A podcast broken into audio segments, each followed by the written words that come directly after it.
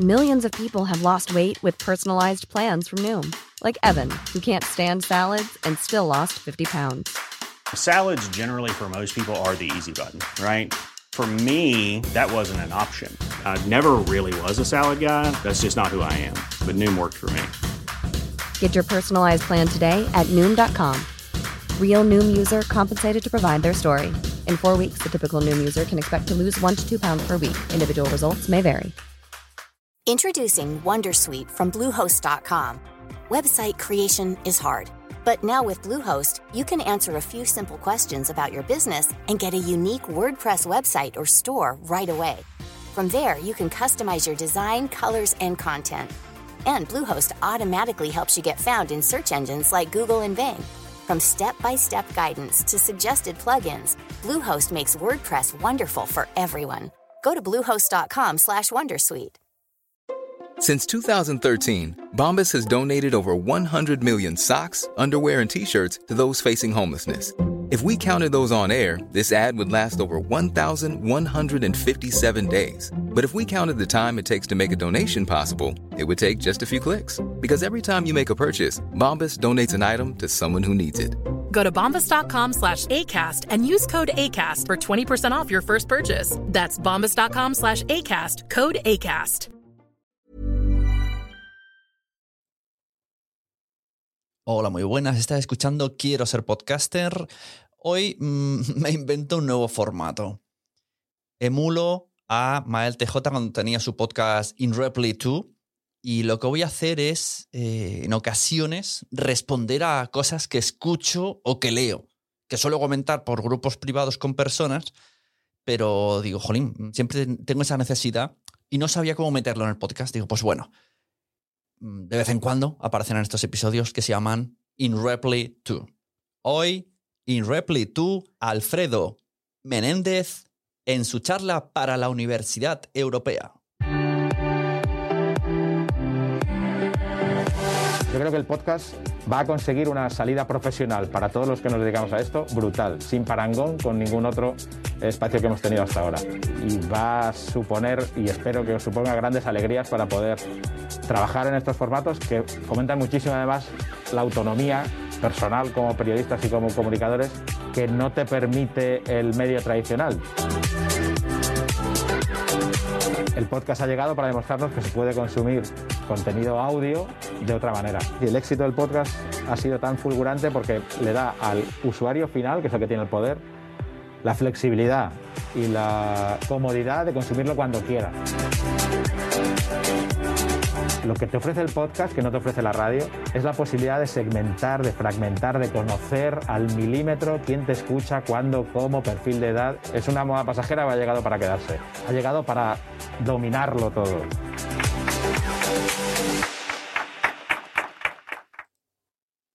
Ahí veíamos un pequeño tráiler de la Universidad Europea sobre la charla que os dejo enlazada. Os recomiendo que la veáis porque la verdad ha estado muy bien y Alfredo eh, Menéndez sabe mucho de, de, radio y ha intentado hacer lo mismo con el mundo del podcast.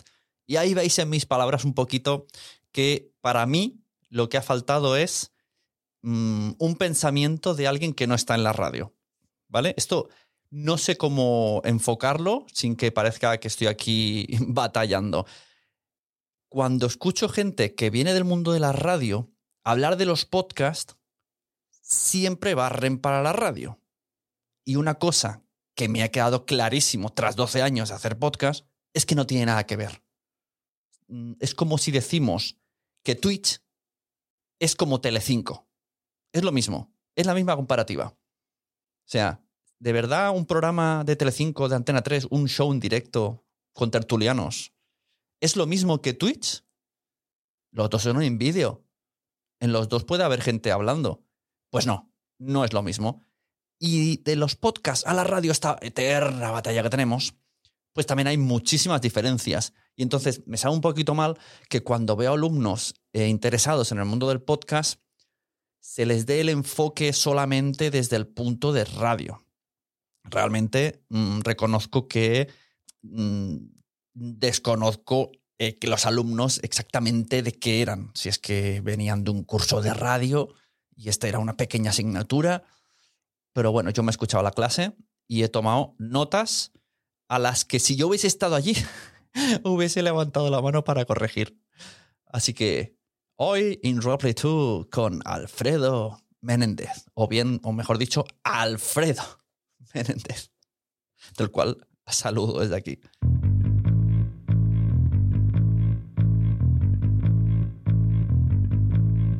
Lo que voy a hacer es ir un poco consultando las notas que he ido dejando en un grupo de Telegram a un amigo y a partir de ahí desarrollando lo que quería decir. O sea, no voy a ir poniendo extractos del vídeo, de la charla, os invito de verdad a, a verla porque ha estado, ha estado muy interesante. En un momento, la primera cosa que ya me ha arrugado un poquito el labio es que Alfredo, los tres primeros ejemplos de podcast que ha puesto han sido de radio. Ha dicho tres que eran contenido de la radio que luego se convierten, se enlatan en formato a la carta. Fijaros bien los, la palabra que estoy usando, la sintaxis exacta, para no confundir a nadie. Un programa de radio que coges su sección y la enlatas en un formato en audio a la carta. Y le llamamos podcast por llegar al camino rápido para saber bien lo que estamos consumiendo.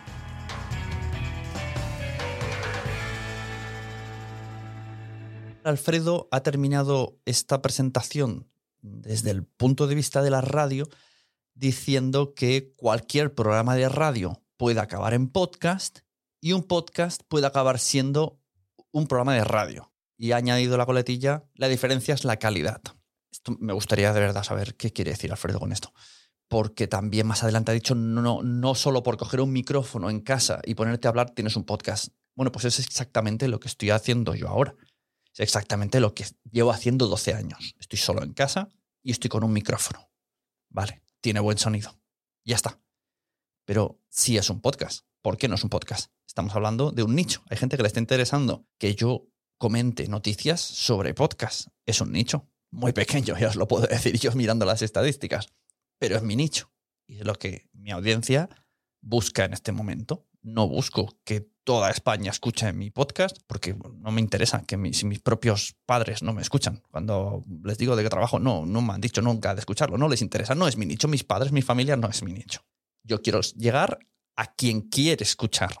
Y lo de que cualquier programa de radio puede acabar en podcast, esto, esto tiene un asterisco muy grande. O sea, yo creo que sí, cualquier programa de radio luego lo puedes subir a una plataforma a la carta y que sea un podcast. Sí, si lo miramos por ahí, sí. Y que cualquier podcast puede acabar en la radio, bueno. o sea, desde tiempos inmemorables en las radios locales están cogiendo podcasts creados y metiéndolos en su parrilla. Ahora, si lo que quieres decir es que gracias a hacer un programa de podcast te va a fichar la radio, bueno, está pasando. Hay algunos casos que está, está pasando. O sea, tenemos por ahí en, en Cadena Ser que están cogiendo podcasters eh, que tienen en Podium y los están metiendo en programas de radio. La Ventana, por ejemplo, usa muchos podcasters para llevárselos a su programa. Pero no sé si, si el mensaje es haz un podcast que te va a fichar la radio. O sea, todo el rato la, me, me ha dado esa sensación. El mensaje era, el podcast es vuestro portfolio. O sea, gracias al podcast vais... De hecho, llega un momento que, que dice... Mira, voy a buscarlo el podcast puede ser el camino largo para reconvertir oyentes a la radio generalista. ¡Wow! Me peta la cabeza. ¡Wow! Creo que, que ese pensamiento es no haber entendido el concepto podcast y no haber entendido la actualidad en la que nos movemos. Es que me, me ha venido a la mente una cola de chavales haciendo un botellón en un parque mientras bailan TikTok y al otro lado el señor Barnes con, una, con un un sombrero de lana diciendo, ¡Hey! Veniros, que aquí tengo la radio tradicional, radio generalista, aquí tengo temas para todos, tengo todos los temas creados por los mejores locutores del mundo. Y los otros chavales no, no me interesan, o sea, yo no quiero ir ahí, no quiero escuchar mm, política mezclada con salud y mezclada con deporte. No quiero, yo me quedo aquí, que este colega me está hablando de la serie que ha visto en filming em, japonesa. No, no, había muchos conceptos que me eran muy complicados de no rebatir hasta el punto que yo que estoy, grabando esto. Y para terminar, simplemente eh, añadir un poquito de información, porque algunos alumnos le han preguntado por plataformas y ha dicho Alfredo que habían tantas que no podía enumerarlas. Bueno, pues yo, si algún alumno ha llegado aquí, yo las voy a enumerar, porque no, o sea, hay muchas, pero bueno, todavía, todavía son controlables. Eh, voy a hablar de plataformas donde tú puedes o bien subir tu podcast o bien escuchar el podcast, que no tiene por qué ser siempre lo mismo. Todas se escucha, pero no en todas se sube. Spreaker, Anchor, Libsyn, Spotify, Apple Podcast, Google Podcast, Podimo, Evox. Estas serían las básicas. No te ha dado tanto. Y hay una frase que ha dicho Alfredo, que ha dicho, si le han preguntado, una, chica que en el coche escucha música, que si no sé qué, y, y todo el rato tenía este- la teoría de que las plataformas de pago no sabe hasta qué punto pueden convivir al igual que las de vídeo. Bueno, yo creo que sí, que pueden convivir todas y que van a haber, habrá un número limitado, no sé, 10, ponle 10 plataformas de vídeo, 10 plataformas de audio, no me parece exagerado, porque todo el mundo tiene su mm, parte de, tú puedes ir de una a otra, cada una tiene su, su sentido. Y sí, la gente está suscribiéndose a plataformas de pago. Y eso que acaban de empezar. Y sí, dentro de cinco años, esto nos parecerá normalísimo tener tres plataformas de podcast, dos de música y diez de música de vídeo y todos suscritos a todas o alternando, que recomiendo esto de tener como 20 o 30 euros al mes y tú vas cambiando de plataforma y así lo- en un año has consumido todas, pero no te has gastado todo el pastizal. Y vas como centrándote en tres, cuatro plataformas por mes y vas moviendo tu economía, economía de suscripción, que la llamo yo. Entonces, eh, hay una frase que ha dicho, bueno, si Spotify logra meter la misma tarifa de la música a los podcasts, mejor para ellos. Bueno, pues que esto es así, esto ya es así.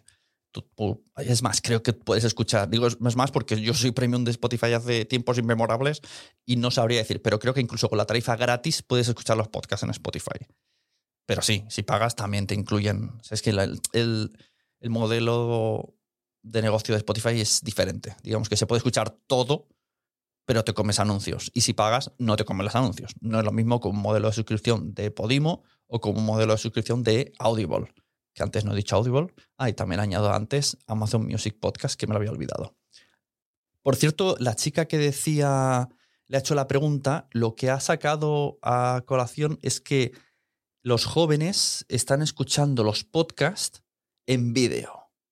Los que tienen formato vídeo, como por ejemplo ha dicho claramente estirando el chicle. Esto me ha pasado a mí muchas veces este año. Tengo muchas amigas que escuchaban, es- veían en YouTube estirando el chicle, pero no sabían que era un podcast. Lo sabían porque lo dicen ellas. Pero yo le decía, ¿pero tú escuchas podcast? Y me dijo, no. Y me dijo, bueno, veo estirando el chicle. Realmente, según la definición, sí que hay. O sea, la definición de podcast es eh, archivo de audio o vídeo. Lo que pasa que aquí en España no hemos, hemos- olvidado la palabra del vídeo, pero sí. Según la definición original eh, del muchacho que lo hizo, que ahora no recuerdo su nombre, sí, incluía el, el vídeo. Y Spotify está trabajando para meter vídeo podcast. O sea, queremos darle otro nombre de vídeo podcast, pero es todo. Pero bueno, sí. Para entendernos coloquialmente, cuando decimos podcast, pensamos en audio y trabajamos en audio y es mucho más eh, sencillo el audio. Eso vale. Pero sobre el papel, sobre el diccionario suyo, de internet, diccionario de internet, es audio y vídeo. Y entonces eh, veo también que en base a, que ahora estirando el chicle ha llenado un pabellón con 12.000 entradas para su show, la cual desde aquí felicito muchísimo, veo mucha gente subiéndose al carro de la radio diciendo mm, la radio, de hecho veía una publicación lanzada por Luismi Pedrero, y eso que está escrita por Bea Polo, que participa en Estirando el Chicle, entre otros programas como La Vida Moderna. Pero no estoy de acuerdo meter a Estirando el Chicle en, hey, mirad, la radio ha hecho un programa tan masivo que ahora llenamos pabellones. No, lo siento, pero no. Tampoco querría yo darle todo el beneficio, toda la gratitud al podcasting. Pero sí, sí, pero no. Ahora me explico. En este caso tan concreto, se han unido varios factores. ¿Vale? O sea, está claro, lo primero, si no hubiesen hecho un podcast, ese, programa en la radio, en la vida les hubiesen dejado hacerlo. Tal y como está ahora, ¿vale? Llámalo patriarcado, llámalo como te dé la gana. Pero el programa de Estirando el Chicle en la radio no tiene cabida. Ahora a lo mejor sí, porque una vez que vemos los numeritos se nos abren los ojos. Pero hace un año no tiene cabida. La temática, el enfoque, cómo hablan, cómo, cómo se revelan al mundo, no tenía cabida. Entonces, la radio aquí ya va afuera, ¡pum! en la primera, en el primer escalón, la radio no tiene nada que ver en el éxito de estirando el chicle. Fuera, fuera radio. Luego, seguimos avanzando. Mm, los podcasters estamos así como un, poquito sacando pecho, porque, ah, mira qué guay, ahora. Yo hoy mismo he hecho la broma con, con Eove, le he dicho, mira, ya no somos unos marginados, ahora ya llenamos pabellones. A ver, tampoco, o sea, ni yo ni Eove vamos a llenar pabellones por tener un podcast solo porque las de Estirando el Chicle tienen un podcast y llenan pabellones. ¿Por qué? Porque realmente no vienen del mundo del podcast exclusivamente. Carolina y Victoria tienen una carrera en YouTube e incluso en la tele. Se tienen, están relacionadas con OT, pero sobre todo, sobre todo han trabajado muchísimo el audiovisual. O sea, el mérito es que Carolina y Victoria, de manera individual, habían hecho muchas cosas en Internet, muchas, son muy conocidas, tienen muchos seguidores y han hecho un contenido muy bueno eh, de diferentes mm, formatos. Siempre en torno al humorístico y la cultura pop. Luego se juntan, hacen el podcast, gusta y gracias a Podium Podcast, que sería lo único que tiene un poco relación con el mundo radio en este aspecto, pues claro, eh, sí que es verdad que al entrar en Podium Podcast, todo esto se vitamina muchísimo y al convertirse en Podium Podcast en prisa audio, pues le fortalece mucho. Entonces, entre la calidad de sus contenidos, lo originales que son y lo divertidos que hacen las cosas, su pasado haciendo contenido y todos los contactos que tienen ellas y que gracias a Podium Podcast y Cadena Ser les traen, han hecho el pastel perfecto para, bueno, no quiero dejarme tampoco las personas que están detrás del programa, que también tienen su, los productores y los que llaman por teléfono y hacen esas cosas, esos guiones. pues gracias a todo esto ha hecho que tenga este pedazo de éxito y sobre todo el tema que tocan es, el, momento perfecto en, este país para que mucha gente, de mucho público femenino sobre todo, y feminista, o sea, público femenino y feminista, ¿vale? Donde incluyo también hombres. Pues les guste mucho estirando el chicle y gracias a todo esto haya llegado a eso, ¿vale? Pero no es ni gracias, ni gracias al podcast, ni gracias a la radio que están llenando pabellones. Entonces, vamos a separar un poquito y no vamos a sacar pecho por sacar. el, valor es suyo, de tirar el chicle de Carolina y de Victoria. Y esto es un poco todo lo que quería decir. Ha sonado un poquito... Es un podcast un poco mi, mi, mi, Pero bueno, quería decirlo. Tenía ganas de hacer este formato de In Reply 2. No sé si me voy a ganar enemigos, no sé si me voy a ganar amigos. lo que sí que quiero un poco es que cuando hablemos de cosas no se note tanto el partidismo porque aquí es como todo enfocado a la radio. Venga, la radio, eh, el, que el podcast ha subido un 26%, vale, pues eso, esto beneficiará a la radio. Creo que no. Creo que es un error pensar en reconvertir oyentes a la radio. Lo que tiene que hacer la radio es reconvertir programas a, aunque sea formato podcast, aunque suenen en directo, pero aprender del podcast, porque no tiene la misma forma. A lo mejor sí que tenemos que coger a un estirado chicle y ponerlas en la radio en directo, pero sin cohibirles, sin prohibirles, sin que haya nadie diciéndoles esto no podéis decirlo, esto no podéis hacerlo. Estamos capacitados en la radio generalista para ser así disruptivos y no esperar luego llamadas de señores por teléfono diciendo qué estáis poniendo en la radio que lo ha escuchado mi hijo. ¿Estamos preparados para eso? Eso sería un poco como otros subdebates, pero no queramos aquí poner medallas donde no tocan medallas son de ellas, de Carolina, de Victoria y de todo su equipo. Ni de gracias al podcasting ni de gracias a la radio. Y no sé cómo ahora termina hablando de estirando el chicle. Si lo que empieza hablando es de la charla de la Universidad Europea que ha hecho Alfredo Menéndez de Radio Nacional Española. Os repito, os dejo en los comentarios el enlace a la charla y el enlace a la noticia que ha puesto Luis Mi Pedreiro, que está muy guay. Ese post está muy guay porque habla de cómo, aunque diga la radio, cómo los programas auditivos, lo voy a hacer así, aunque dice la radio, eh, han pasado al vídeo. Que esto es un debate, como otro sub, subdebate que tiene la radio, que tiene ahí. Eso, es otro problema. Bueno, hasta aquí el In Reply 2. No sé cómo lo habéis visto, pero a mí me ha gustado. Simplemente deciros, si sois nuevos, si sois nuevas, si habéis llegado hasta aquí, Tengo una formación, quiero ser podcaster.com, donde se puede aprender del mundo del podcast, donde ahí se cuentan todas las plataformas de PAPA, donde tenemos reuniones semanales con expertos hablando de diferentes temas, como webinars participativos, y además hacemos eh, reuniones con alumnos donde podéis presentaros y preguntar y hacer como una asesoría grupal. Quiero ser podcaster.com y estoy eh, pensando en hacer novedades, ya estoy ya trabajando en ello.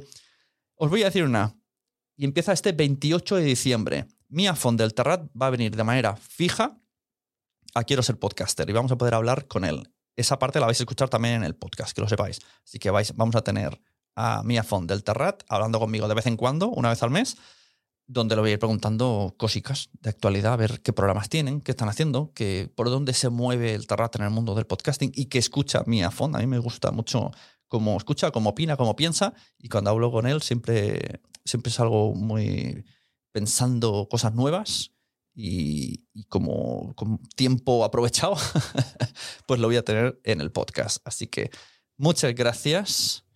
Nos vemos. Recomendad podcast porque a todo el mundo le gustan los podcasts, pero todavía no lo saben.